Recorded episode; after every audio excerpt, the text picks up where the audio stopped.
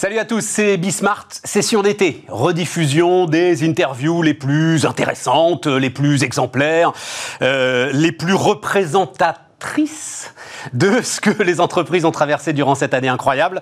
Alors, eh, bah tiens, tenez, euh, vous allez voir, on va démarrer tout de suite, et on va démarrer tout de suite avec une marque iconique, c'est Ikea qui démarre cette première rediffusion.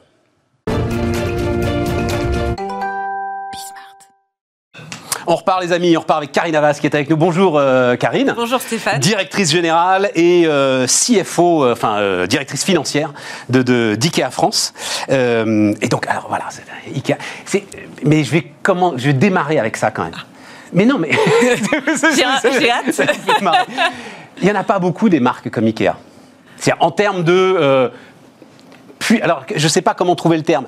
Euh, dès qu'il se passe quelque chose avec Ikea, c'est un peu comme, vous savez, je vais vous raconter un truc sur les, médias. Alors c'est peut-être moins vrai aujourd'hui, mais à l'époque où je baignais vraiment dedans. Mais le pape fait n'importe quoi, mais n'importe quoi, vous aurez un urgent sur les téléscripteurs de l'ensemble des euh, rédactions. Ikea, il se passe n'importe quoi, c'est un événement. C'est vrai ça, Karine? C'est vrai, on a cette chance. J'ai cette chance de C'est une chance je pense que c'est une chance, oui, de travailler pour euh, d'opérer au sein d'une entreprise un peu euh, iconique. Iconique, j'ai mis marque phare parce que iconique, je savais pas comment. Oui, non, c'est une chance. Alors c'est vrai qu'on est très regardé et euh, on a un devoir, je dirais, quelque part d'exemplarité, de montrer le chemin. On doit être quelque part influenceur, avoir un impact. Ouais, mais, exactement. Mais c'est chouette en termes de réflexion, en, termes d'innovation, en termes de perpétuellement se remettre en, question. Euh, je, trouve que c'est très intéressant. C'est pas un poids, parce que vous n'avez pas le droit à l'erreur, en gros. Je pense que tout le monde a droit à l'erreur. Non, pas Ikea, il se, passe, il se passe quoi que ce soit. On le sait. Vous accueillez ça avec un grand sourire, donc visiblement, ça ne vous inquiète pas plus que ça. Il se passe quoi que ce soit, vous avez droit euh, à la une de Libé, euh, vous avez droit en, tant que symbole de la multinationale qui méprise le monde. Pas tout à fait, justement. C'est parce qu'on a un impact, on, vraiment, on s'évertue à avoir un impact positif. Je pense que c'est pour ça peut-être qu'on le reçoit et qu'on le, vit très bien. Euh, certes, des fois, on peut faire, euh, on peut faire des, des, erreurs, et ça fait partie aussi, justement, des valeurs d'IKEA. Et je pense que c'est pour ça qu'on le vit très bien, parce que euh, une des valeurs principales chez IKEA, c'est le droit à l'erreur. Et, et même, on nous encourage on s'encourage tous à tester, à se tromper, à recommencer. Et d'ailleurs, je pense qu'on a un exemple assez, euh, assez marquant avec euh, Ikea à la Madeleine. On a commencé, on a testé dans le monde entier. C'était le premier concept euh, Ikea City. d'ailleurs, à l'époque, ça ne s'appelait pas Ikea City parce qu'on cherchait encore une, la bonne dénomination. Donc c'était quoi l'idée? Enfin, je ne sais pas si on en parle au passé d'ailleurs, mais c'était quoi l'idée? C'était de, de rentrer en centre-ville avec quelque chose de plus petit en fait. Exactement, bah, bien sûr, parce qu'on ne peut pas comparer 30 000 mètres carrés en, périphérie euh, en Ile-de-France, euh, avec 5 000 mètres carrés euh, en plein centre de Paris, notamment à la Madeleine. Donc l'idée, c'était d'être plus proche des citadins, d'avoir une offre adaptée aux citadins. Et d'ailleurs, on a écouter les citadins. On a fait des milliers d'interviews, de visites de, Parisiens chez eux. On les a entendus. Ils voulaient pas du tout de, de ce qu'on appelle le layout de chemin avec des flèches où il faut ah qu'ils aillent et qu'ils suivent, ah qui est très, typique d'IKEA. Donc ils voulaient à Paris, non, on veut pas de ça. On les a écoutés. On a adapté une offre euh, plus réduite, plus restreinte, évidemment assez restreinte pour vraiment répondre à leurs besoins. Et finalement, on s'est aperçu que le vrai succès, c'est qu'on a réussi à attirer plus de 3 millions de visiteurs dans ce magasin en, en, moins d'un an. Donc c'est énorme. Par contre, euh, la contrepartie, c'est qu'on sentait nos clients un peu frustrés, finalement, de ne pas retrouver ce parcours, euh, les, univers qu'ils avaient l'habitude de trouver chez Ikea, d'être un peu désorientés. Dont on s'affranchit d'ailleurs au bout d'un moment, parce que quand on s'installe à un moment, les vendeurs nous reconnaissent. Quoi. C'est-à-dire, on connaît le magasin Ikea par cœur, et, on arrive à s'en affranchir un tout petit peu de votre... Euh, un petit peu, exactement. Mais là, on a été obligé, donc on a réinvesti un million, pendant le, un million d'euros pendant le confinement pour réorganiser notre magasin qui s'appelle maintenant Ikea City et pour vraiment euh, répondre aux vrais besoins finalement en, réel, en, vie réelle euh, de, de, nos euh, clients qui auparavant... Dans les centres-villes. Dans les centres-villes. Donc ça veut dire que c'est un succès Ça veut dire que c'est le début d'un vrai succès, oui, puisque maintenant il y en a euh, beaucoup dans le monde, notamment au Japon, euh, aux États-Unis, en Angleterre. Donc ça a été. Et on pourra dire que c'est à Paris que ça a commencé. Exactement, et on peut dire que ça a commencé en 2019 à Paris, en mai 2019 très exactement. Et, juste un mot encore sur IKEA, parce que mais évidemment vous avez vu ça forcément. des études sur la solidité du couple quand on visite. Non mais c'est oui, vrai, non, non, quand on vrai. visite des magasins Ikea. Alors, alors, je ne sais pas si c'est une rumeur ou en tout cas si c'est vrai. Par contre, je, crois que c'est assez sérieux. Comme, je pense que c'est euh, assez sérieux. Maintenant, je vais en profiter pour dire que c'était avant.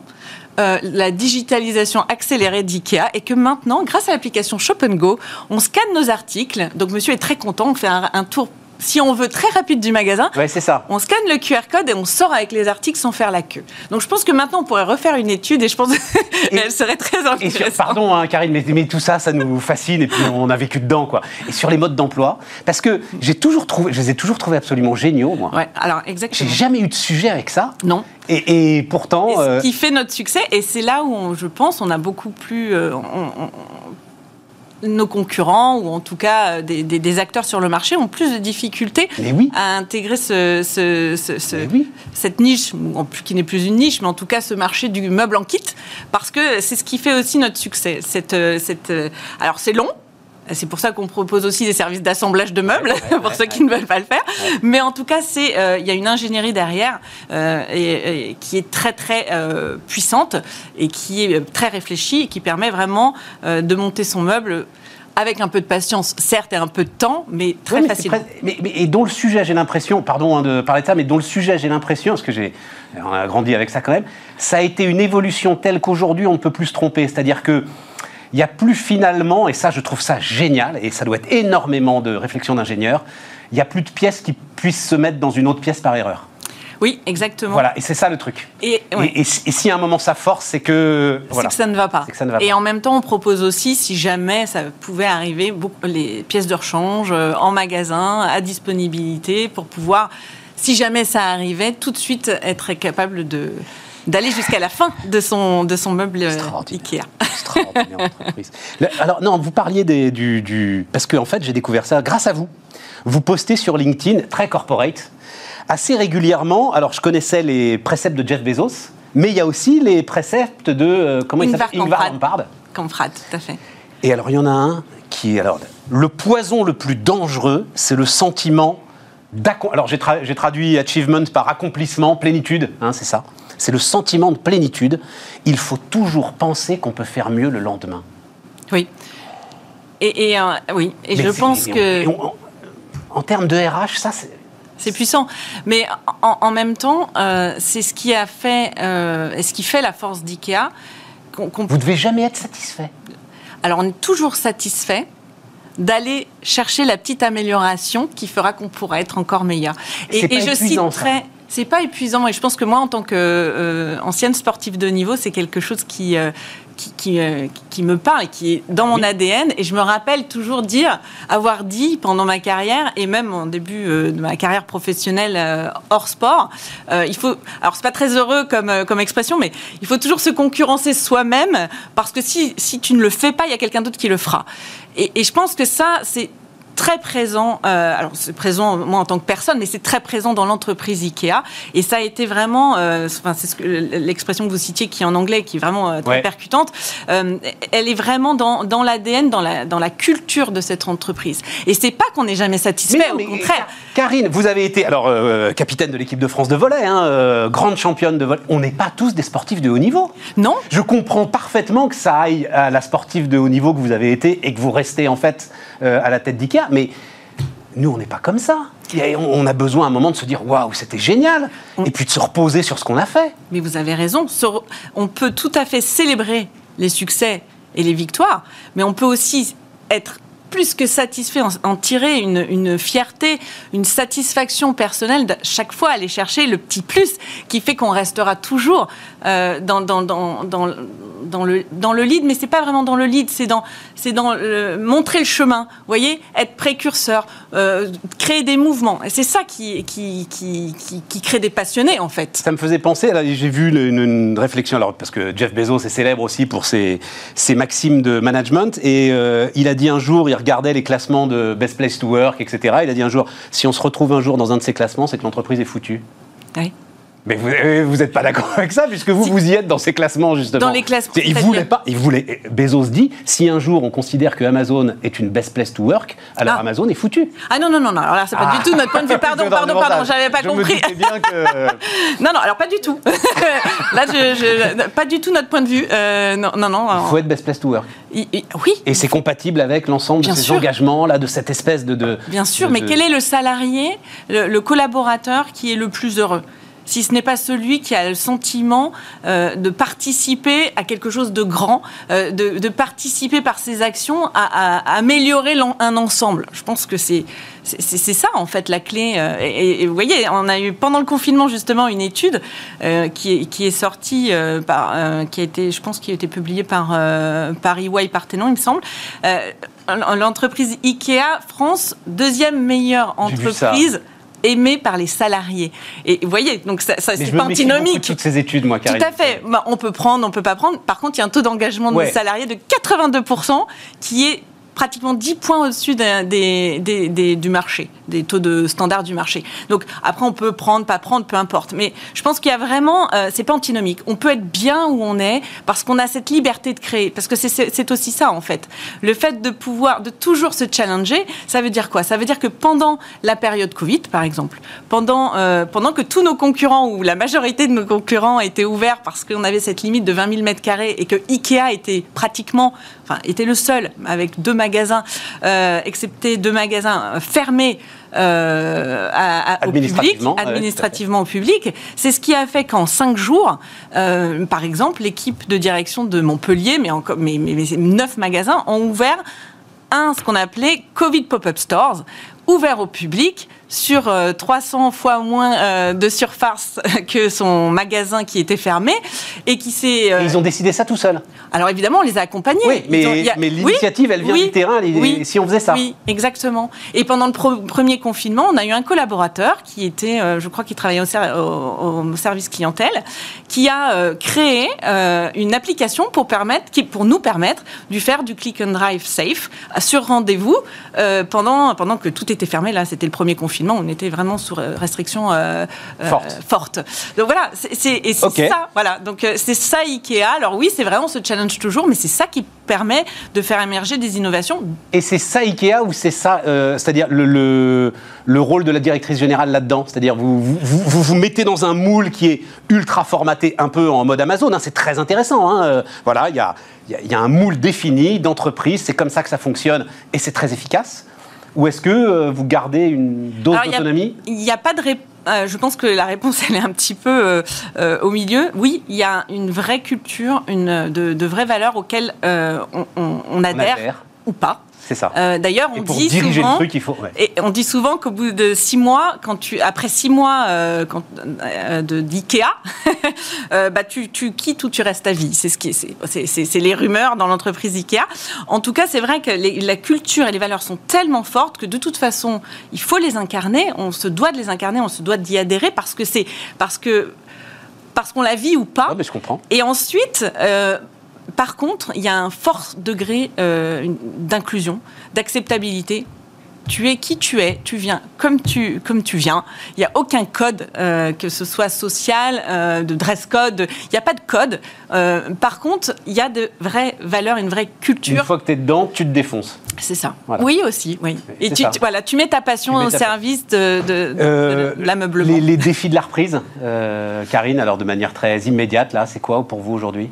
Les défis de la, reprise, de façon, je dirais, d'abord court terme, très court terme, c'est d'assurer une expérience client agréable, inspirante, tout en gardant comme priorité la sécurité, la santé des collaborateurs et des, et des, et des visiteurs et clients. Ça, c'est vraiment, le, je dirais, le premier enjeu majeur, le premier défi de réouverture. Alors, on a beaucoup travaillé pour ça parce qu'on a quand même été fermé pendant trois mois et demi.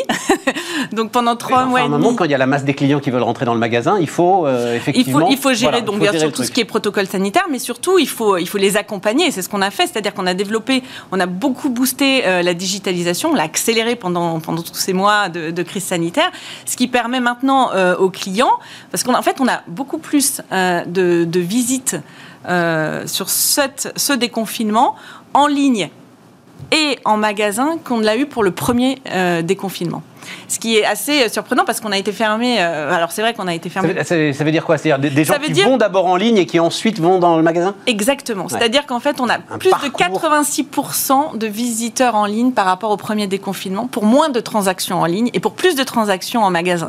Ce qui signifie qu'en fait on a réussi ensemble avec nos clients à, développer cette, euh, cette culture omnicanale. Les clients finalement avant de venir en magasin font leur liste des courses, euh, regardent la disponibilité des produits, préparent leur parcours d'achat viennent en magasin, touchent, s'inspirent. Et ils y vont quand même, alors que vous pourriez leur livrer, là. Euh, alors oui, alors on continue à livrer. on continue mais ils y vont quand même, donc il y a un désir d'aller dans voilà, C'est ce qu'on constate, là, après, après 10 jours d'ouverture, il y a, y a, y a oui, un vrai désir de venir euh, nous rencontrer. Et je peux vous dire que ça nous fait... un désir d'aller chez Ikea. Oui, mais ça nous fait une joie immense, parce qu'on a un vrai désir de les rencontrer également, même si on n'a pas coupé euh, pendant cette période de, de, de fermeture. En termes de... Enfin, parce que là, l'ensemble des industriels, et vous l'êtes, hein, euh, vie au rythme des pénuries. Enfin, vous arrivez, il y a, y a, des sujets là-dessus en ce qui vous concerne euh, Oui, alors on a quand même cette force. Disponibilité, tout ça oui, alors on a, on a connu cette, euh, de, grosses difficultés quand même après le, premier déconfinement. Aujourd'hui, on s'est préparé, hein, on a beaucoup appris. et, et, je pense qu'on a aussi très fortement changé euh, notre, euh, notre logique euh, logistique, si je puis m'exprimer ainsi. C'est-à-dire qu'on était vraiment sur... voilà, on avait un modèle très rodé en termes de logistique qui fait notre grosse... notre force, hein, notre avantage, je dirais, concurrentiel, si je puis m'exprimer ainsi on avait une logique de, de, juste à temps, de juste stock. Ouais, tout à fait. voilà. Et on est passé maintenant dans une logique beaucoup plus orientée client qui est, je dirais, mais si jamais. Si jamais on avait un, nouveau confinement, si jamais on avait beaucoup plus de clients, si jamais on avait un prestataire déficient, si jamais on avait des, euh, euh, fournisseurs euh, qui, qui, qui ne pouvaient plus produire. Voilà, donc en fait, je dirais qu'en termes de logistique, l'enjeu majeur, il est là. Euh, il est de pouvoir faire cette balance entre un modèle, je dirais plutôt économique, c'est-à-dire que juste à temps, juste stock, qui avait une puissance économique et qui, qui était éprouvée, à, un modèle beaucoup plus euh, euh, management du risque et des opportunités. Et ça, c'est important, je pense. C'est, euh, on est vraiment passé dans une logique d'opportunité. Et c'est durable, à votre avis, Karine? Parce Je pense qu'il faut trouver la balance. C'est une révolution. Euh, c'est une, euh, tout à fait. Mais bah, il faut, on s'adapte à, l'environnement instable, au, ah pic, au, down, etc. Mais c'est vrai qu'il faut trouver maintenant l'enjeu majeur. C'est pour répondre à votre, question, c'est vraiment de trouver cet équilibre entre le modèle économique, le modèle de, de gestion des risques et des opportunités. Mais c'est certain que par rapport à avant, on ne peut pas se permettre de laisser une opportunité euh, filée. Le, Une opportunité, c'est quoi? C'est un client qui veut acheter quelque chose? Oui, c'est une demande, c'est une, manque, une vente ratée. C'est ça, parce qu'en parce qu'en parallèle de ce que vous décrivez là, les clients sont de plus en plus impatients. Alors oui, les clients sont de plus en plus impatients. Il y a effectivement un, nouveau modèle euh, qui euh, de, consommation euh, qui s'est installé. tout de suite, quoi. Et si je l'ai pas tout de suite, je vais aller le chercher ailleurs. C'est évident. C'est évident. Ceci étant, il y a quand même une, tolérance, je dirais, de la part du client. Si, si, alors toujours pareil, si la, livraison est, et je dirais, respecte un certain, une certaine norme, norme, en qualité de développement durable, si, euh, euh, voilà, si, on, si je suis livré en électrique, si, si on me prévient, si, voilà, il y a quand même une. Je ne pense pas qu'il y ait une zéro tolérance. Malgré, alors parce que c'est là-dessus que je veux finir, je, suis frappé par euh, la concurrence qui est en train de naître partout, c'est-à-dire la digitalisation, pour le coup, des modes de fabrication, des modes de vente et tout, fait jaillir du côté du meuble des choses mais vraiment passionnantes, intéressantes, euh, des jeunes entrepreneurs qui partent, euh, les barrières à l'entrée se sont quand même effondrées. Il y a une nouvelle concurrence là pour vous aujourd'hui euh, qui va peut-être nécessiter plus d'agilité, plus de créativité?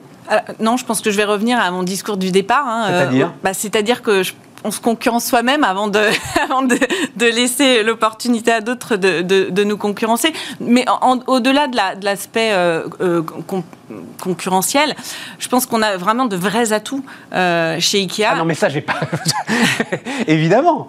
Non, qui, Font, qui, font que notre modèle maintenant omnicanal. Il peut, il peut largement lutter contre un modèle digital.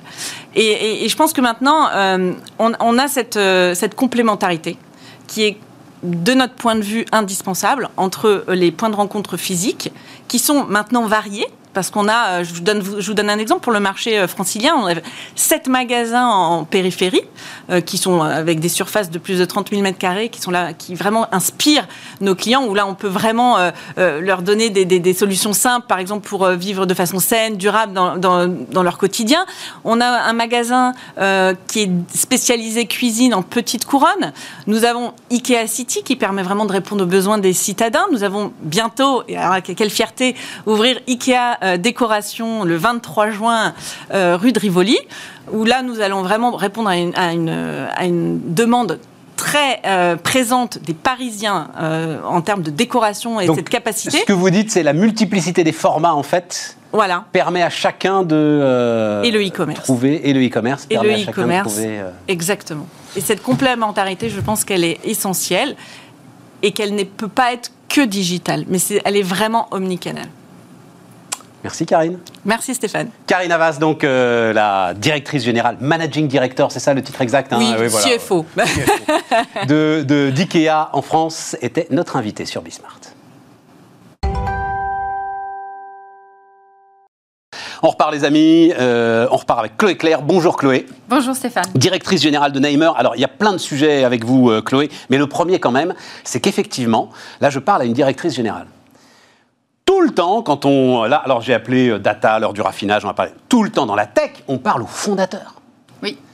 Et là, j'ai une directrice générale. Tout à fait. Directrice générale qui vient d'un grand groupe en plus, c'est oui, ça Oui, tout à fait. Vous venez de Vinci. Oui, c'est ça. Mais en fait, ça euh, m'intéresse beaucoup. voilà. Alors rien que ça, ça m'intéresse beaucoup. Et rien que ça, je me dis qu'effectivement, il y a des fondateurs et il y a des directeurs généraux. C'est pas le même métier. Oui, exactement. Et ça, on se rend compte parce que justement, mon associé, qui est fondateur, Grégory Labrousse, c'est un visionnaire, un créatif mais un peu moins un gestionnaire. C'est ça. Et donc, en fait, on est très, très complémentaires. Et pour le day-to-day, pour euh, passer à l'échelle, ce qu'on est en train de faire en ce moment avec Nemer et ce qu'on a fait avec notre IPO, euh, on a besoin d'être structuré, d'être organisé, de pouvoir aller de l'avant et de préparer la forte croissance qui nous attend.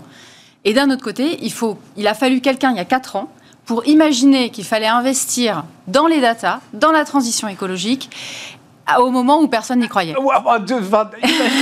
disons qu'il a trouvé un moyen de le faire au moment où tout le monde cherchait le moyen. C'est peut-être plus juste, ah, non euh, Il y a 4 ans. C'est ça, oui, oui peut-être. Et puis, euh, et puis aujourd'hui, il est, il est, évidemment à mes côtés, mais justement sur toute cette partie créative, nouvelles solutions, produits, etc. Donc, euh, c'est un, mix qui fonctionne bien. J'avais une phrase sur la data dont j'étais très fier, donc vous allez euh, vous aussi y avoir droit. C'est euh, comme le sexe adolescent, c'est-à-dire tout le monde en parle, tout le monde en rêve, personne ne le fait.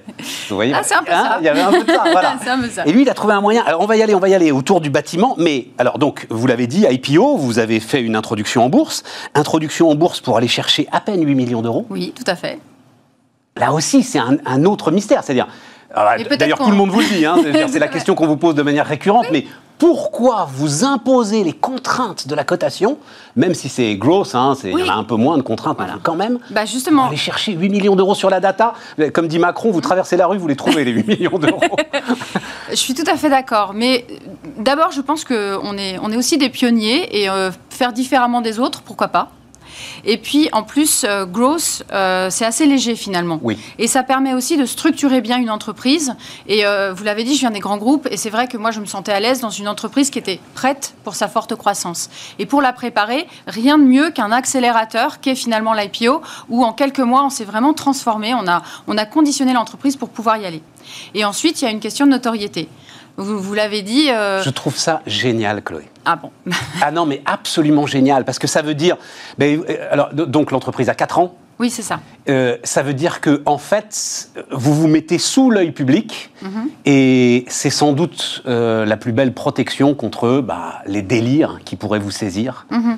Si jamais, à un moment, j'en sais rien, vous aviez des, des projets compliqué en fait à rentabiliser, enfin des choses comme ça. Oui, tout à fait. Non, en plus, euh, aujourd'hui, on a quand même assis notre tech, donc on sait où on va, on a, on a des grands comptes, des clients, mais ce qu'on doit asseoir, c'est la notoriété.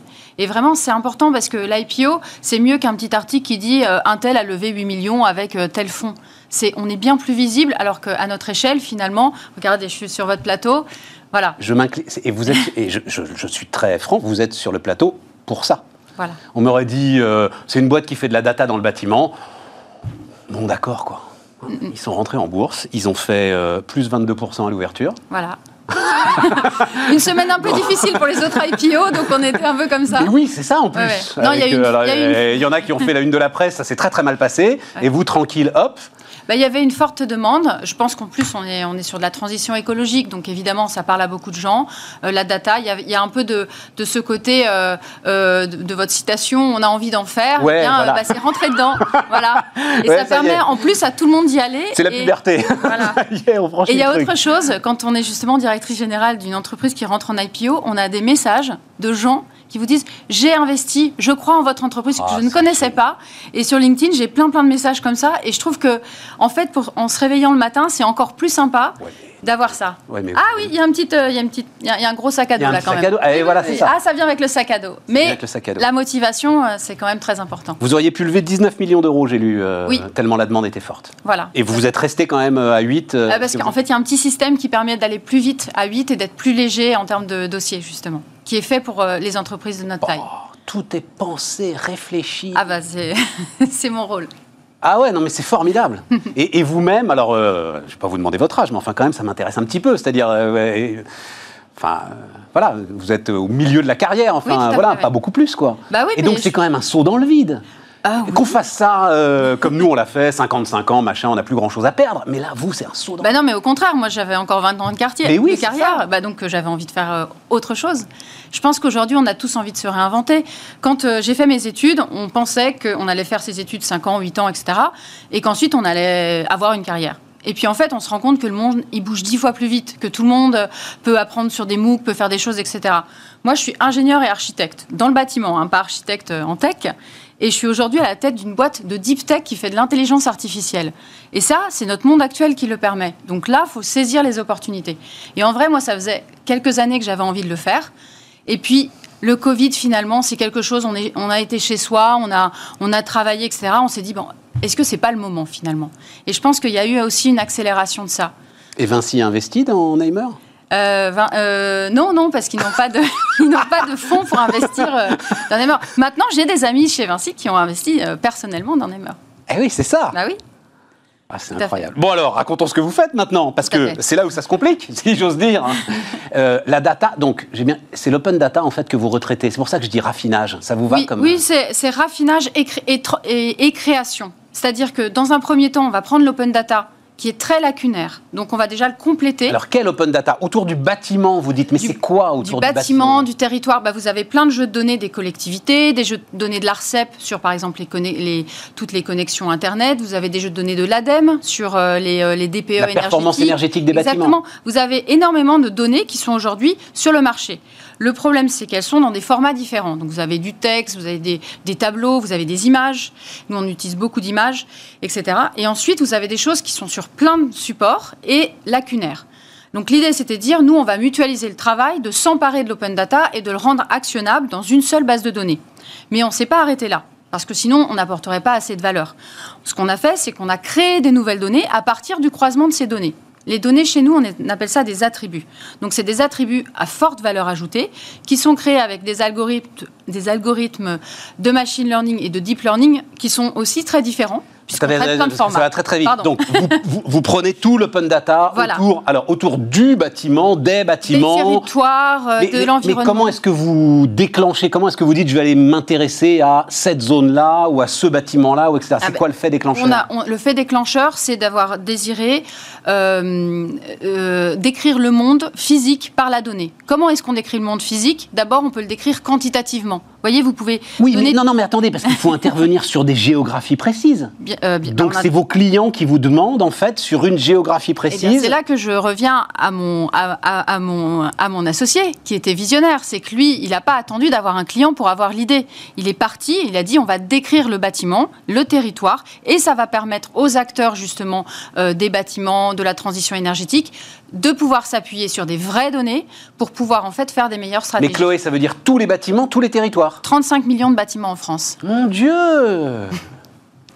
et, euh, et bientôt l'Europe puisqu'on est, on est là pour ça, pour l'IPO. Ce qui me fait penser à ce que fait le, fondateur de Devialet sur les terres agricoles. Lui aussi est exactement dans la même démarche, mhm. qui est une sorte de démarche de bibliothèque, en fait. Tout à fait. Vous faites une immense bibliothèque. Tout à fait. Actionnable. De la data du bâtiment du monde. Tout à fait. Et pas que le bâtiment, vraiment le territoire. Le territoire. Voilà, le territoire, vous avez tous les espaces publics. Mais donc ça peut servir aux promoteurs, mais ça peut servir aux collectivités pour essayer d'organiser la circulation, j'en sais rien, pour essayer d'organiser les flux énergétiques, pour essayer d'organiser... Exactement. En fait, ça sert à toutes les parties prenantes, ce qui fait que, je reviens la notoriété, en fait, on s'intéresse à toutes les parties prenantes du bâtiment. Donc ça va aux assureurs, financiers, collectivités, propriétaires fonciers. Euh, là, euh, sur Vivatech, on est sur le stand d'Orange, donc ceux qui connectent les, euh, bâtiments, tous les, les, délégataires de services publics, des déchets, de l'eau, etc. Donc là, notre, base de clientèle est très large. Donc, et elle va des grands comptes. Attendez, attendez, on va revenir sur votre base de clientèle. Mais euh, donc j'ai compris. Ok, Open Data, je prends l'ensemble de ces données, donc je les raffine et j'en fais ce que vous appelez des attributs. C'est ça. Exactement. Tout à coup, ce sont des, des métadonnées, quoi, d'une certaine manière. des, en fait, ce sont des, données qui veulent dire quelque chose. Ce sont des informations qui caractérisent quantitativement, qualitativement les bâtiments, parce que ce sont nos premiers cas d'usage, mais aussi le territoire, mais les bâtiments, si vous voulez, vous pouvez savoir le ratio de surface végétalisée d'une parcelle, d'un bâtiment, vous pouvez savoir si, euh, euh, quels sont les matériaux de toit, vous pouvez savoir s'il est connecté ou pas à la fibre, vous pouvez savoir si, dans un scénario 1 degré 5, 2 degrés ou 2 degrés 5, quel est son risque climatique, etc., etc. Donc on a une palette, et en fait, c'est cette palette-là qui fait la richesse de la proposition de valeur de Nemer. Si vous voulez juste deux informations, peut-être que cette grande bibliothèque qu'on vous offre n'est pas la meilleure solution. Si vous avez besoin de plein d'informations tout de suite actionnables sur l'étagère, eh bien, vous venez chez nous. Oui, alors, euh, pour donner un exemple, euh, les assureurs oui, tout à fait. sont parmi vos premiers clients. Exactement. Donc, on a un partenariat avec un actuaire qui s'appelle Adactis et on a fait une offre qui s'appelle Smart Home Pricing for Insurance parce qu'on vise déjà euh, l'international. Mais non, vous avez déjà 35 millions de bâtiments. en France il nous faut l'Europe après. Allez, continuez, continuez. Alors, je continue. Donc, en fait, ce que l'on fait, c'est d'améliorer le, parcours client pour ces assureurs. Quand un nouveau client vient pour de la multirisque habitation, il faut qu'il réponde en moyenne à 20 questions. Donc, si on cherche deux, trois euh, devis, soit on a une heure à passer, soit on n'a pas une heure. Et l'idée, c'est de capter ceux qui n'ont pas une heure. Et donc, en fait, il suffit de poser deux, trois questions au client, dont son adresse. Et nous, en live, pendant que l'assureur va faire le devis, il va appeler nos attributs et va dire là, j'ai toutes ces informations sur cette habitation. Et il, mais il, peut y avoir aussi des données de sécurité sur euh, les vols dans le quartier ou des euh, choses comme ça pour l'assureur. Exactement, qui sont parfaitement publiques. La résistance des matériaux au feu, le, Tout à fait. Et vous savez que par, par exemple, habiter près d'une bretelle d'autoroute est un facteur de risque pour le vol. Et donc nous, nous avons, grâce à Adactis, qui a donc cette expertise métier de savoir quelles sont les caractéristiques, et on a testé 70 attributs, aujourd'hui on en a une trentaine qui servent pour l'assurance, mais on en a testé 70-80. On a fait des modèles de prédiction de risque. Ils les ont fait, puisqu'ils sont actuaires. nous, on a fait les attributs, et ils ont, on a prouvé euh, qu'avec 25-30, on était capable de bien mieux caractériser le risque, de 20 à 40% mieux que l'assureur traditionnel. Et donc nous, on va voir ces assureurs traditionnels et on leur dit, vous êtes aujourd'hui, vous faites euh, un petit peu manger les, les pieds par ces néo-assureurs qui viennent justement euh, d'entreprises innovantes, de machine learning, etc. Luco qui est venu là, c'est eh très impressionnant. Et eh ben, vous avez des calculs de risque en quelques secondes. Exactement. Et eh bien en fait, nous, ce qu'on propose, c'est qu'aux assureurs traditionnels, on leur apporte le game changer de Luco. Vous allez renforcer la rente alors non, pas du tout. Vous étiez, vous étiez formidablement sympathique depuis le début. non. Et là, voilà, sur les 30 dernières secondes, ça se dégrade. Vous allez passer moins de temps à comparer les prix de vos assureurs, puisque vous allez répondre à presque aucune question. Bon, 20 secondes, donc 35 euh, millions de bâtiments en France. Et l'idée, c'est quoi? C'est d'inventorier tous les bâtiments du monde développé? On part, euh, on part sur l'Europe, et puis après, on verra. Quelle histoire, quelle histoire, quelle histoire. Formidable. Allez, c'est parti. Mathieu Masselin, donc avec nous, euh, fondateur de Wondercraft. Bonjour euh, Mathieu. Bonjour. Euh, on va on va peut-être commencer par regarder en fait hein, euh, Wondercraft. Voilà, hein, euh, on, va regarder euh, alors ce qui s'appelle Atalante. Je vais Pardon pour ceux qui nous écoutent en podcast, pour ceux qui nous écoutent à la radio, mais alors d'abord, je pense que vous connaissez, et puis, et puis vous allez très vite comprendre. Mais justement, alors j'espère qu'on va pouvoir le, voir, mais oui, enfin bon, il va arriver. voilà, il arrive. Ah oui, alors voilà, c'est effectivement, c'est une bande de démos, donc c'est d'abord quelqu'un qui marche tout à fait normalement. Et puis voilà ton, ton exosquelette qui se met à la place de celui qui marche. Euh, pendant qu'on voit... Pourquoi est-ce qu'il faut que ce soit aussi énorme que ça, euh, Mathieu? J'ai vu qu'il y avait, alors ça pour le coup c'est un truc que je ne sais, 12 moteurs à l'intérieur de cette machine. Exactement, 12 moteurs, 12 moteurs qui sont comparables à ce qu'on va trouver dans des vélos électriques par exemple. Pourquoi on a besoin de ça? Parce que le corps humain, c'est une machine qui est extrêmement complexe.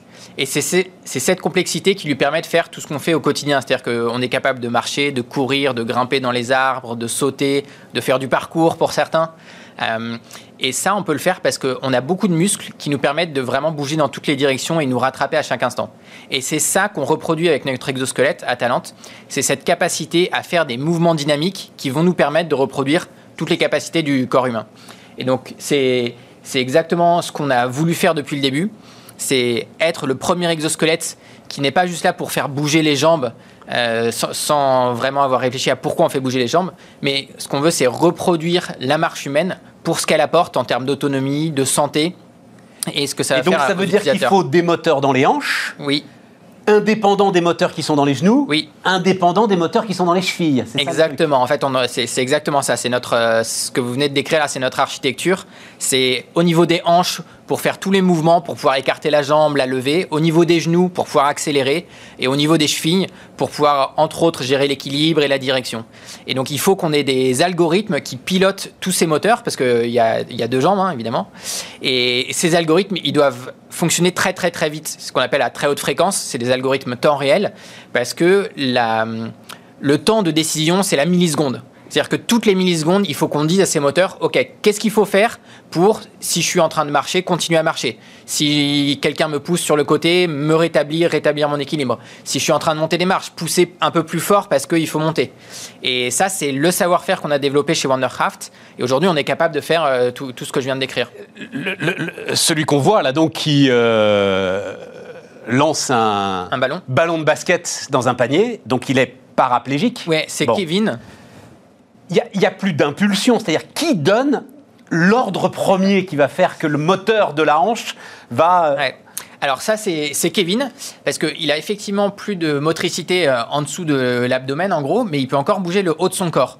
Et nous, on vient l'équiper, c'est ce qu'on voit dans les images euh, à l'écran, d'un gilet qui va analyser les mouvements qu'il fait avec le haut du corps. Et en fonction de ces mouvements, l'exosquelette va se lever. Donc c'est pour ça qu'on le voit faire une impulsion au moment où il veut se lever.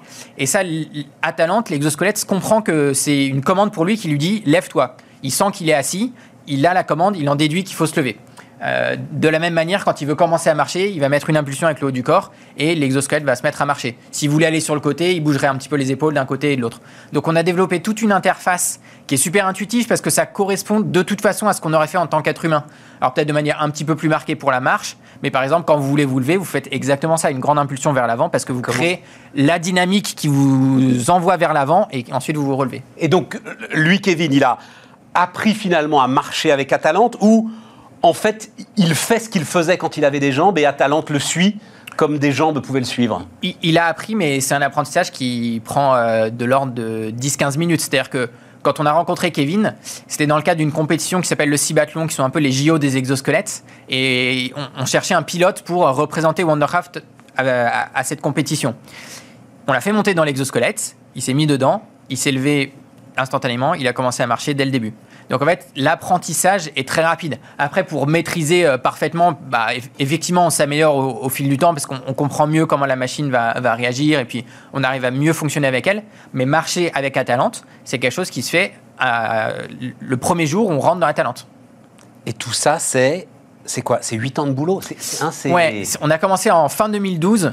Alors, euh, c'est vrai qu'à l'époque, en fait, on a commencé, on n'avait rien. Donc, euh, c'était, on est parti vraiment de zéro. Et hum, quand on a commencé, beaucoup de gens nous ont dit, bah, c'est pas possible, en fait. Déjà, faire marcher des robots, euh, les plus grands labos de robotique s'y sont cassés les dents. Alors, imaginez qu'un robot va accueillir un être humain qui va le perturber dans tous les sens, on ne sait pas ce qu'il fait dedans et que ça, ça va marcher. On a eu beaucoup de scepticisme. Et aujourd'hui, c'est génial parce que, par exemple, bah là, vous voyez les images de Kevin. Au Cibathlon, on a fonctionné euh, bah, euh, devant tout le monde. Tout le monde a pu voir qu'effectivement, aujourd'hui, avec notre exosquelette, on marche, on monte des escaliers, on tourne et on est capable de faire tout ça juste avec l'exosquelette. Je me souviens, Mathieu, que Wondercraft est resté silencieux pendant très nombreuses années parce que tu portes un tel espoir, en fait, avec cette machine, que tu ne voulais surtout pas, justement, aller au-delà, hum. euh, que la promesse soit en fait trop forte pour ceux qui sont euh, aujourd'hui paralysés. Aujourd'hui encore, il faut être clair. Moi, je, vois bien dans tout ce que tu communiques et ce que vous communiquez, je trouve ça très bien, c'est aujourd'hui, c'est pour améliorer la rééducation. Ouais. Il n'est pas question de sortir dans la rue avec euh, Atalante. Non, il n'est pas question de sortir dans la rue avec Atalante, mais on sait que c'est faisable. Et c'est ça qui a changé un petit peu dans les derniers 6-12 mois. C'est que aujourd'hui, on sait, parce qu'on a, on a pu le tester chez nous, que c'est faisable, on est capable de gérer l'environnement réel. Le Cibathlon, c'était un bon exemple de ça.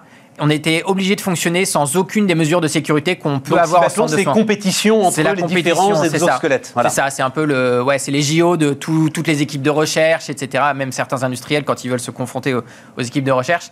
Et, et en fait, on voit qu'on est capable de gérer l'environnement urbain. Alors, ça ne veut pas dire qu'on a le produit pour et qu'il est disponible aujourd'hui, mais ça veut dire que Aujourd'hui, on sait qu'on va réussir en fait. C'est juste une question de temps. Est-ce que ce sera 2, 3, 4 ans euh, avant que euh, ça puisse devenir Mais mainstream? Avec, avec, une machinerie qui sera aussi lourde que celle-là? Non, non, non, avec une machinerie qui sera beaucoup plus légère et beaucoup plus euh, intégrée, on va dire.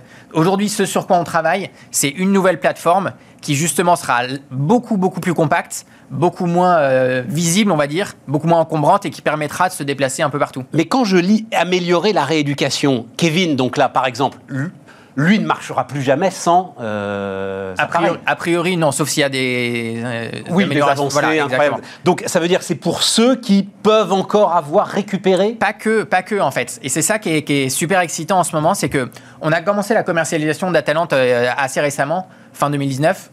Et depuis fin 2019, il y a des équipes médicales, euh, souvent celles qui sont le plus en avance, qui sont vraiment au, voilà, au forefront de la, recherche, qui utilisent Atalante dans leur pratique clinique, au quotidien, pour traiter leurs patients. Et en fait, ils voient ce que nous, on ne peut pas savoir forcément en tant qu'ingénieur. Alors nous, on a des médecins dans l'équipe, etc., mais on n'est pas avec les patients au quotidien. Eux, ce qu'ils voient, c'est que ça peut être utile dans beaucoup, beaucoup de cas de figure. Et même pour des patients comme Kevin, par exemple, rien que le fait de se reverticaliser, ça a un impact important, très important sur leur santé. Et donc, par exemple. tout le métabolisme. Exactement. En fait, on, discutait avec un professeur de médecine de la PHP, qui, professeur Graciès, qui est, quelqu'un de, vraiment visionnaire aussi. Et ce qu'il explique, c'est que tous les tissus du corps humain s'altèrent quand on est en position verticale, euh, horizontale pardon, prolongée. Et donc c'est très important de remobiliser les gens, de les redresser, de les reverticaliser, de leur faire faire des choses debout. Et, ça a un impact, alors qu'on est en train de quantifier à travers des études cliniques, mais sur, la santé. Et par exemple, à Berck, qui est un de nos très grands partenaires aussi, c'est même pas des patients paraplégiques qui utilisent l'exo, c'est des patients tétraplégiques. Qui, donc c'est une première mondiale. Aucun autre exosquelette est capable de faire ça parce que les autres exosquelettes reposent sur des béquilles et on imagine bien qu'un patient tétraplégique il va pas pouvoir utiliser de béquilles. Et en fait, ce qu'ils sont en train de voir, c'est les effets d'utiliser Atalante au quotidien avec ces patients donc on ne peut pas en parler euh, encore avant d'avoir des résultats propres, nets, etc. Mais eux, ils voient un intérêt euh, certain. Euh, et donc là, alors, ce, ce Nobel, là, j'ai... Le prix Galien. Voilà, le, prix, Galien. Donc, association avec un laboratoire américain, c'est ça Exactement. En fait, aujourd'hui, aujourd'hui, on est en train de s'ouvrir aux États-Unis, c'est-à-dire qu'on a l'autorisation de commercialiser notre exosquelette en Europe ce qu'on appelle le marquage CE dans le jargon. Et on a besoin de la même autorisation aux États-Unis par euh, l'agence dont tout le monde parle en ce moment à cause de la crise Covid, la FDA. Donc c'est vraiment le sésame pour entrer sur le marché américain. Et pour avoir cette autorisation, on récolte un certain nombre de données, on fait un certain nombre de tests pour montrer que l'exosquelette est effectivement euh, safe pour les patients. Et donc pour ça, on s'est associé avec un, des plus prestigieux laboratoires euh, aux États-Unis sur les aspects cliniques de la marche, qui s'appelle le Shirley Ryan Institute. Et, et, cette association a été primée au prix Galien Le prix Galien, c'est effectivement un peu le, Nobel du, médicament. Et ça, enfin, de la medtech, pas du médicament. De la, medtech. Bah, ils, ont une partie sur le médicament quand même. médicament aussi, ouais, Il y a vraiment toute la santé. Après, nous, on, était, on concourait effectivement dans la partie medtech et notamment dans la partie meilleure collaboration entre une boîte française et une institution américaine. Et moi, j'ai parlé avec des membres du jury. Alors, le jury, c'était vraiment euh, du très très lourd entre guillemets, c'est-à-dire que c'était euh, des, des, CEO de euh, Pfizer, GSK, des gens de la fondation Bill et Melinda Gates. Enfin, c'est vraiment des gens Top Gun. Ouais, des Top Gun, ouais. Et eux, ce qu'ils disaient, c'est bah ce, qu'on, ce pourquoi ça a été choisi Wondercraft, c'est vraiment l'impact que ça peut avoir au quotidien sur bah, sur un, nombre incroyable de gens et, pour lesquels aujourd'hui il n'y a pas de solution en fait. Euh, vous prenez Kevin, si Kevin il veut passer beaucoup de temps debout, aujourd'hui il n'a pas de solution. alors il nous reste une minute, je t'avais peut-être déjà posé la question et j'ai oublié la réponse. Ce que je trouve dingue, c'est une équipe d'ingénieurs il y a 8 ans. Hum pourquoi se lancer le plus grand des défis? C'est-à-dire, euh, il y a ça, et puis il y a aller sur Mars, quoi, en fait, globalement. Hein, euh, on l'a bien compris comme défi. C'était quoi ton moteur? Un truc familial? C'est quoi l'histoire? Alors, bah, on, est plusieurs En une minute, si possible, Mathieu. En une minute, ouais. Nicolas, qui est mon associé, son moteur, clairement, c'est familial. Moi, mon moteur, c'était de me dire, je veux quelque chose qui soit à la fois complexe, parce que c'est intellectuellement, c'est vraiment super stimulant. C'est tellement sympa de résoudre des, des challenges qui sont vraiment compliqués mais pas pour rien en fait, pas un challenge pour le challenge, un challenge qui a un intérêt pour le plus grand nombre. Et, cette combinaison des deux, c'est ce qui fait vraiment la, culture et l'ADN de Wondercraft. Et ça porte ensuite. Hein. Ouais. C'est ça. bah, en fait, quand on voit qu'on progresse, qu'on arrive, qu'on arrive de plus en plus à faire des choses qui, il y a un an, n'étaient pas possibles. En fait, quand on regarde en arrière, on se dit, il y a un an, c'était nul ce qu'on faisait en fait quand on regarde où on en est aujourd'hui. Et tous les ans ça fait pareil en fait. Tous les ans on se dit mais c'est pas possible que c'était ça qu'on faisait il y a un an. Il y a un an on était content avec ça mais en fait en fait c'était vraiment pas bien par rapport à ce qu'on est capable de faire aujourd'hui. Et, et, voilà c'est ça qui, qui, porte au quotidien Mathieu Masselin le fondateur de Wondercraft était avec nous. On repart les amis on repart avec alors une sorte de. C'est le ballon d'or de l'économie, quelque part, Marc. Hein, voilà, c'est ça. C'est le rendez-vous obligatoire avec le baromètre de l'attractivité de, de EY. Alors. Euh, on, a, on, a, tous. Le président de la République a tweeté. C'est la mmh. première fois, non, je crois, hein, quand même que non. non ouais, l'année dernière, on avait pris la première place et donc voilà les bonnes nouvelles. Euh, donc elle est là, elle est sur ton voilà, ça c'est le slide original, EY. La France reste en tête du classement européen, même si elle subit euh, la mmh. crise un peu plus fortement que certains de, ses concurrents. Euh, donc, après, moi je veux qu'on rentre ensemble euh, dans le dur quand même un peu, Marc. Mmh. 60% sont des extensions, donc investissement, hein, c'est les investissements étrangers, hein, c'est mmh. tout confondu, hein, c'est pas seulement l'industrie. 60% sont des extensions contre 22% en Allemagne, 25% euh, au Royaume-Uni. Ouais. le côté positif de la force, c'est que c'est qu'on fidélise. On fidélise beaucoup d'entreprises. Numéro un, voilà, je veux pas bouder mon plaisir. Une fois qu'on y est, on une fois qu'on a dit ça, une fois qu'on y est, on y est bien. C'est vrai que la France, c'est un pays où on crée peu d'emplois quand on investit venu d'ailleurs. Alors on va donner le euh, chiffre, 34 hein. emplois par projet en France, mhm. contre 48 et 49 en ce qui concerne les Allemands et les Anglais. Exactement, et plutôt des extensions. Donc c'est un peu, ça reste un peu euh, notre point faible, même un sacré point faible, c'est-à-dire que on, peut pas se débarrasser de l'image des 35 heures et de, 15-20 ans de, de, euh, de handicaps très lourds hein, qui ont pesé dans l'esprit collectif, dans celui des dirigeants, dans les médias. Bon, pas celui-ci, hein, bien sûr, mais euh, l'image de la France qui, qui empêche et non pas la France qui, la France qui permet elle reste encore un peu présente. Donc, parce que c'est une réalité. C'est euh, c'est en partie une réalité. Et puis une forte épine dans notre pied, c'est le coût du travail. Hein. C'est probablement euh, le principal frein à, des projets un peu plus amples, un peu plus nombreux et un peu plus de greenfield. Alors, je te fais toute confiance. Hein. On n'a pas d'ailleurs euh, précisé la méthodologie du truc. Hmm. C'est donc d'abord un sondage auprès de hmm. toutes les multinationales du monde. Hmm. Et toi, directement, ou enfin tes équipes, vous avez fait je crois que c'est 200 interviews, c'est ça, en one-to-one de dirigeants? 200 interviews de dirigeants de toute taille d'entreprise, euh, tout, euh, toute taille enfin, toute taille d'entreprise, tout secteur d'activité, toutes origines, parce qu'en fait, il y a des vraies différences entre la grosse multinationale qui nous parle de New York et, la PME italienne. Que c'est ces fameux verbatims mhm. qui sont aujourd'hui très très précieux. Hein. c'est ça qui donne véritablement le sens. T'es sûr que cette histoire de coût du travail oui. reste encore. C'est pas plutôt le manque de souplesse globalement, l'impossibilité de faire évoluer le périmètre de son Stéphane. Je pense que ça a changé. Ça fait euh, quelques années qu'on parle. Je pense qu'il y a quelques années, on était dans le portrait très noir, très, exactement celui que tu ouais, encore aujourd'hui qui en partie assez vrai. C'est-à-dire que la France est encore un peu complexe, elle est lourde, parfois elle surréglemente au lieu de surinciter. D'accord. Mais les investisseurs aujourd'hui trouvent, ils nous le disent, ils nous le disent dans ce baromètre, ils trouvent à la France beaucoup plus de mérite.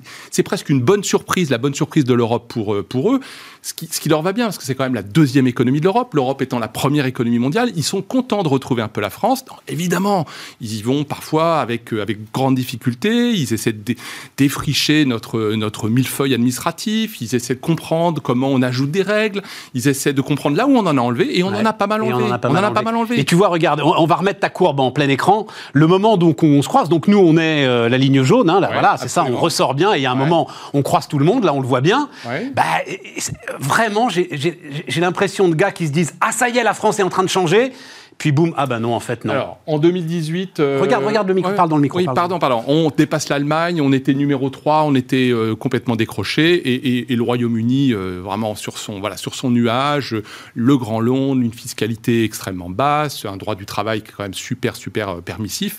Et, nous, on était au fond, de, au fond hein, sur, sur la réglementation, sur le coût du travail, on était aussi au fond sur l'image, et on redresse, on redresse, on dépasse l'Allemagne, et en 2019, juste avant la crise, on dépasse le Royaume-Uni. Alors cette année, on, garde cette première place. Moi, je pense que voilà. Par peur de Brexit, non? Comme l'a dit le euh, président Macron, on, accroche la deuxième étoile, une deuxième étoile sur le maillot. Donc moi, j'aime bien l'image. J'aurais aimé, la trouver. J'aurais aimé la trouver.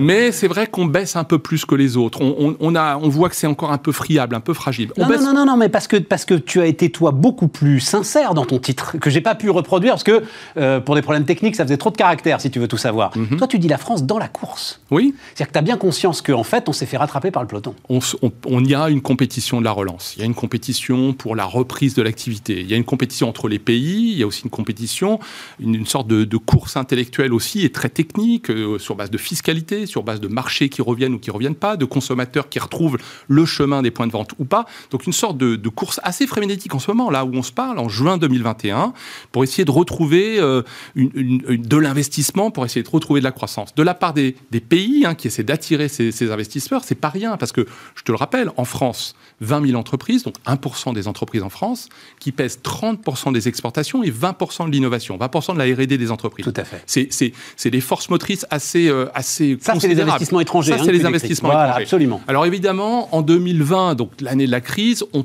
on, baisse, on fléchit un peu plus que nos concurrents. Pourquoi? Il y a une raison structurelle, c'est pas la gestion de la crise sanitaire. On aurait pu penser, les dirigeants ne nous ont pas dit, on aurait pu le penser, c'est une hypothèse, on cherche la petite bête chez EY, que euh, les investisseurs nous diraient euh, les Français ont mal géré les confinements, les couvre-feux, le vaccin, etc. On aurait pu penser que les mesures de soutien économique, le plan de relance, étaient jugé, ok, bof. Non, au contraire, sur le plan de relance économique, bon niveau, voilà, on a fait le job, on a fait le job et on a mis les moyens. bah oui, vu la masse de pognon déversée, là, il montrait plus qu'il Pourquoi est-ce qu'on fléchit, Stéphane Ce qu'il faut le dire, c'est que pourquoi on fléchit? Parce que les investisseurs internationaux, qu'on va chercher depuis 30, depuis 40 ans, sont très présents dans l'automobile, très présent dans l'aéronautique, très présent dans le tourisme. Alors, ils travaillent pour PSA, pour Renault, pour Airbus. Donc tu penses que c'est conjoncturel Moi, je pense que c'est conjoncturel. Je pense qu'il y a une vraie, euh, une vraie course en tête. Hein, euh, et, ce hochet, si on écoute mes camarades euh, au Royaume-Uni, là, qui en ce moment sortent leur baromètre de l'attractivité du Royaume-Uni, ils sont piqués au vif hein, de ne pas retrouver cette première place qui, de leur, de leur point de vue, leur revient. Oui, enfin, ils se sont pris le Brexit entre-temps. Moi, je suis sidéré des chiffres et de la résistance en fait, mhm. du UK. Ah, absolument, absolument. C'est assez Oh, mais c'est dingue Mais ça s'explique par, par pas mal de choses. D'abord, un deal de, à la fin de l'année qui, à partir de septembre-octobre, n'inquiétait plus trop les entreprises parce que c'est un bon deal. De part et d'autre de la Manche, on dit que c'est un bon deal. Deuxièmement, il y a eu l'éviction des implantations industrielles et une partie des banques qui se sont réorganisées. Cette éviction, elle avait déjà eu lieu en 2017, 2018, 2019. Donc ça, c'est fait. Et il faut reconnaître, les gouvernements britanniques ont pivoté la promesse en fait aux entreprises internationales en disant on, on, veut garder les entreprises du numérique à tout prix. Elles sont toutes restées à Londres. On veut garder le maximum de banques. 92-93% des banques et des effectifs bancaires sont restés dans le Grand Londres. Pour l'instant, hein, ça, peut, ça peut changer, ça peut s'effriter. on veut garder de la recherche à Oxford, à Cambridge. Voilà. Donc, ils ont absolument euh, Build Back Better. Hein, c'est leur France Relance à eux, c'est leur plan à eux. Euh, ils, ont, euh, ils ont essayé de mettre les moyens, de rassurer. Ils ont maintenu une fiscalité basse. Ils remontent un tout petit peu l'impôt sur les sociétés temporairement, mais ils ont maintenu une fiscalité. Tiens, on va regarder. Alors, justement, ce qu'ils disent, c'est ça qui est intéressant. Hein, c'est dans les, les verbatim. On va voir l'autre l'autre slide. Voilà. Euh, donc, euh, laquelle va le plus accélérer dans les trois prochaines années? Donc ça, c'est ce que te disent les patrons hein, euh, que tu interroges. Digitalisation des services, attention portée au développement durable, au changement climatique. On est ok, on est ok, on est ok. Mais derrière, tout ce qui est sensibilité accrue, nouvelle, voilà, c'est surtout nouvelle géopolitique de l'investissement. C'est-à-dire tout ce qui viendrait, tous les messages, tu sais d'où je veux en venir, mm. voilà, crédit d'impôt recherche, etc tous les messages de fragilisation de cet élément-là sont des messages qui peuvent nous faire très mal. Oui, et euh, Stéphane, on a encore énormément de nettoyage à faire. On n'est pas au niveau. La France reste encore, coût du travail, 20% plus cher que la moyenne européenne, 40% plus cher que le Royaume-Uni. Ça, c'est le prix catalogue. Ça, c'est la réalité. Mais les éléments du euh, aujourd'hui qui jouent le plus pour accélérer cette transformation technologique qui est vraiment partout, omnidirectionnelle, c'est les marchés, c'est le télétravail, c'est l'innovation, c'est les process, l'automatisation, ça c'est numéro un. Ensuite, pour accélérer, transformation qui est très complexe, mais dans laquelle tout le monde est, parce que les consommateurs la veulent, parce que les collaborateurs nous poussent à le faire, parce que euh, les agences de notation financière, les investisseurs le veulent, c'est la transformation euh, environnementale. Absolument. Et pour le faire, on a besoin de conditions économiques qui vont permettre de financer, de faciliter, d'accélérer tout ça. Donc c'est vrai que alors que l'impôt sur les sociétés va probablement perdre un tout petit peu de son, voilà, de son rôle d'arbitre hein, des, euh, des, localisations, puisqu'on va, euh, avec la Avoir réforme de l'OCDE, un impôt minimum, donc sans doute une sorte de convergence et beaucoup plus de transparence. C'est tout, sur tous les autres éléments, de la règle, de la fiscalité, du service aussi aux entreprises, hein, du service euh, donné par l'administration. C'est là-dessus que ça va se jouer. Marc, ils veulent avant tout de la stabilité, ces oui. Oui, et on leur en a donné. Oui, exactement. On leur en a donné depuis 2017. Notamment crédit d'impôt recherche. Là, il y, a encore une étude, euh, je crois que c'est le Conseil d'analyse économique. France Stratégie. France Stratégie, voilà. Mais, Mais, le prix de la stabilité. exactement. Depuis 10 ans, crédit d'impôt recherche, on bouge pas, les règles et à peu près pas le montant. Impôt sur les sociétés, en 2017, on dit on va le réduire, on va passer de 33%, qui était record, pratiquement record du monde, à 25% en 2022 malgré la pression des budgétaires ou la pression budgétaire, on maintient le cap de réduction de l'impôt sur les sociétés euh, à 25% en 2022, alors que quelques autres pays, pas des moins, le Royaume-Uni, les États-Unis, le remontent. Oui, mais le remonte pour retrouver pour Et moi, je pense, que, je pense que c'est bienvenu, oui, un peu moins de fiscalité, et bien vu. Surtout, bien vu. Enfin, pardon, mais l'info de ces dernières heures, c'est quand même que Biden est en train de renoncer à remonter l'impôt sur les sociétés pour que les républicains lui accordent son plan massif dans les infrastructures. La est compliqué, et sans doute que Boris Johnson euh, va, va, trouver, et que l'administration fiscale britannique va trouver quelques aménagements sur les assiettes, sur les bases fiscales de, des entreprises. Mais on, on donne de la stabilité on manifeste de la constance, on respecte les engagements. Je ne dis pas qu'on ne le faisait pas avant, mais maintenant on le fait savoir, ça se sait que la France ne fait pas de rétroactivité, ne fait pas d'instabilité. Je pense que ça, c'est super important. Voilà. Euh, formation, infrastructure, ça reste euh, la base. Oui, parce que la base de la base. Faut pas l'oublier, c'est la base. C'est le, c'est voilà, la France, c'est d'abord un, pays de super compétences. Pour pour trouver de la productivité malgré le coût du travail, il faut euh, des compétences agiles, créatives, des gens qui bossent beaucoup. Hein. Statistiques européennes montrent que les Français sont soit numéro un, soit numéro deux de la productivité. Ceux qui bossent bossent beaucoup. Bossent beaucoup. Ceux qui bossent bossent beaucoup. beaucoup de gens bossent beaucoup, Stéphane. Évidemment pas que dans la presse, et pas que dans le, pas non, dans non, le conseil. Non, non, mais, absolument. Donc ces compétences, euh, il faut, et c'est ça le, un des principaux défis à l'œuvre pour nous, c'est que ces transformations technologiques environnementales, elles vont se faire en faisant, euh, en faisant bouger des millions de compétences, de cycles de formation dans les entreprises, dans l'éducation nationale, dans l'enseignement supérieur, la formation professionnelle. Ça, c'est, ça s'invente pas. Les métiers de demain, il faut les trouver. Probablement un peu plus de mobilité géographique aussi. Si on pouvait avoir un peu plus de mobilité géographique, il y a des bassins d'emploi qui manquent d'emploi et il y a des bassins d'emploi dans lesquels les taux de chômage sont partis euh, complètement dans les tours. Donc il faut qu'on travaille là-dessus. Infrastructure, ça reste un, un, de nos points forts. On sait que l'hôpital a été euh, mis à mal. On sait que l'éducation nationale est est sous tension, mais on a quand même des infrastructures. C'est le prix de nos impôts. Hein, c'est le, c'est, voilà, on les paye. J'ai envie de dire en termes de message que l'État se concentre là-dessus. Oui, sans doute. Voilà, que l'État se concentre là-dessus. Accélère la 5G. Et qu'il laisse les entreprises bosser. Bien sûr, Bon, merci Marc. Merci Stéphane. Marc Lermite, donc euh, partenaire EY sur Bismart.